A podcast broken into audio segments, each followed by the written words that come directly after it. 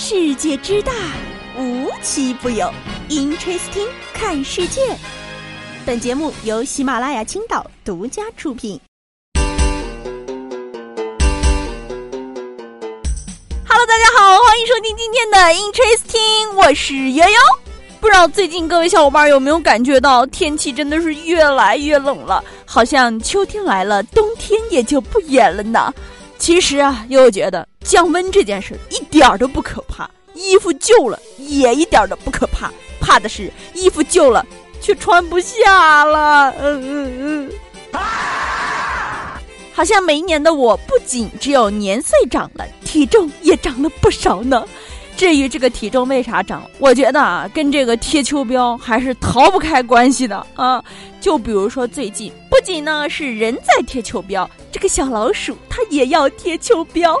十月十五号的时候呢，在河南郑州的一所高校里，男生宿舍的同学们啊就非常饿了，就想着去楼下的这个自动贩卖机里买点零食吃吧。结果呢，下楼一看。哎，一只小老鼠在里面正吃着呢，啊，人家开餐了。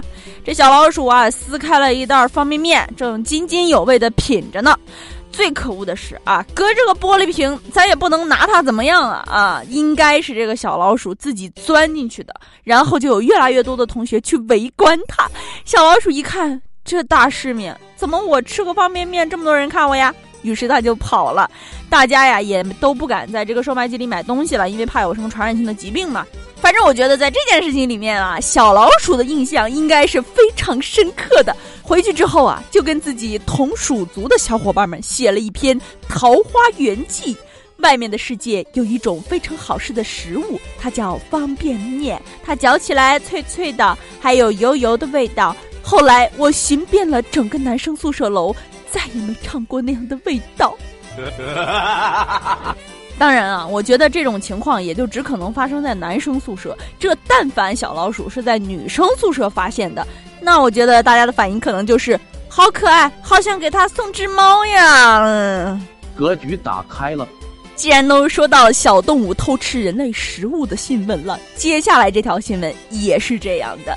今年啊，不知道大家伙有没有发现，这个露营兴起的非常的厉害，就是兴起了一场露营风啊。我觉得可能因为大家实在是哪儿都去不了，只能去野外回归一下原始人的生活，体验体验外出旅游的快乐了。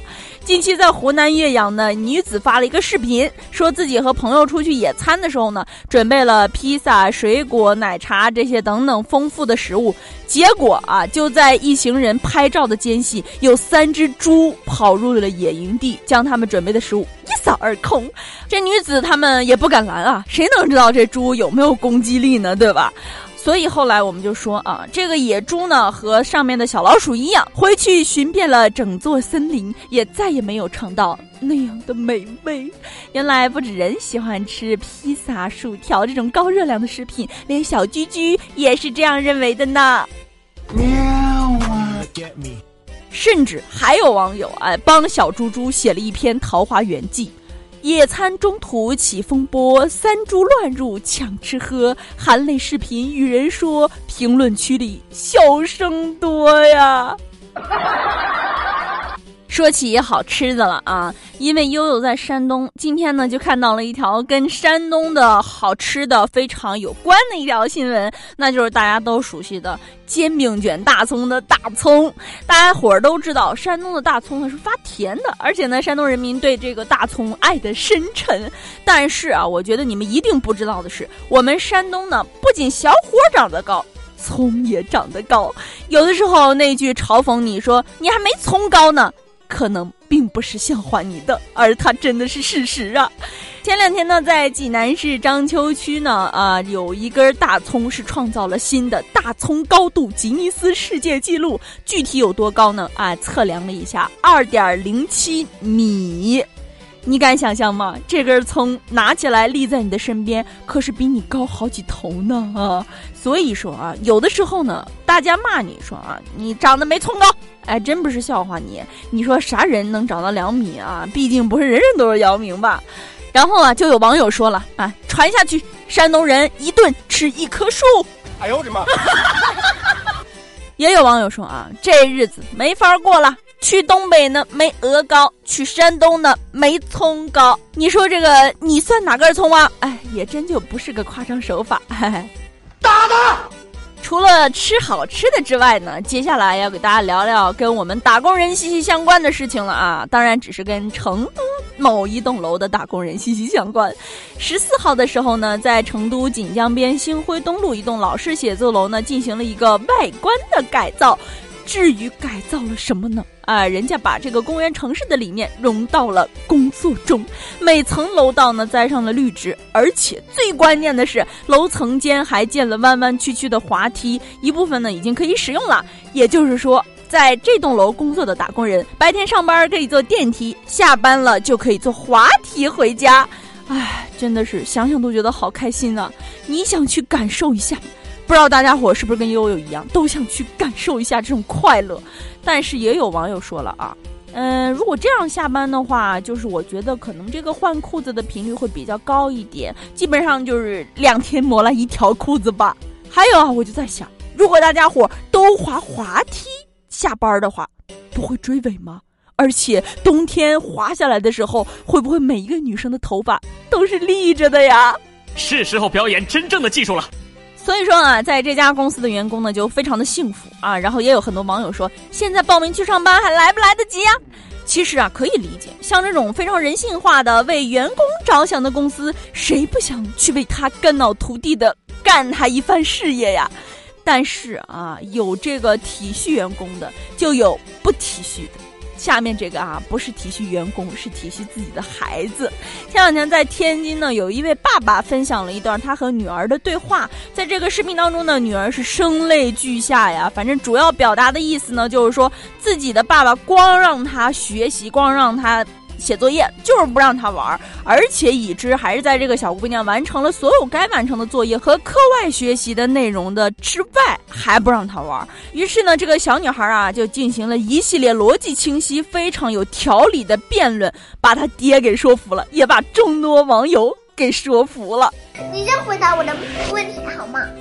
我问你一个问题，就一个问题，请你回答我好吗？好，还是我哪里哪里差，还是哪里不行？你可以随便说，我可以改，但是我有自由的时间呢，我不能没有自由啊，我不能光在学习身上啊，学习必须都已经好呀。我写完作业了，我把我自己的事情干完了，我九点就睡了呀，我还得玩着。如何如何呢？要是要是这样子，机器人都忙不过来，我找八只手都都忙不过来的呢。还说你给我的压力手，真真行，有本事你试试我这个压力。最后告你一句话，请珍惜我们孩子的儿童时光。不得不说啊，悠悠是非常佩服这位小姑娘的这个逻辑思维。我觉得这小朋友说的一点毛病都没有。请珍惜孩子的童年时光。所以说啊，照顾孩子、教育孩子呢，一定要有一套自己的方法，要让他能够玩儿和学习同时兼顾，这样呢，才能让他更专心的去学习，也能让他有更多的精力去玩嘛。啊，就比如说，如果你好好的让你的孩子玩耍了之后，那么长大之后，他对你一定会很好的。就比如说，接下来这位姑娘，她的爸爸啊就非常喜欢养鱼，然后呢，她的妈妈就很喜欢晒太阳，于是啊，这女儿呢。于是啊，这女儿在房子装修的时候呢，就把外面的阳台屋顶上面全部设置成了透明的玻璃屋顶，然后关键的来了，把这个屋顶上面充满了水养鱼儿。这样做，既不耽误妈妈晒太阳，又不耽误爸爸看鱼养鱼。一抬头，又是鱼，又是天空，又是太阳的，简直就是啥都有了啊！而且呢，这小姑娘在设计房子的时候呢，还照顾到了奶奶的想法，同时呢，还能给奶奶提供一片晾衣服的地方，简直就是非常的贴心啊！所以说啊，我们现在对孩子做的每一步教育，可能未来都会影响到你自己哦。好了，今天的节目呢，到这里就结束了，我们下期节目再见吧，拜拜。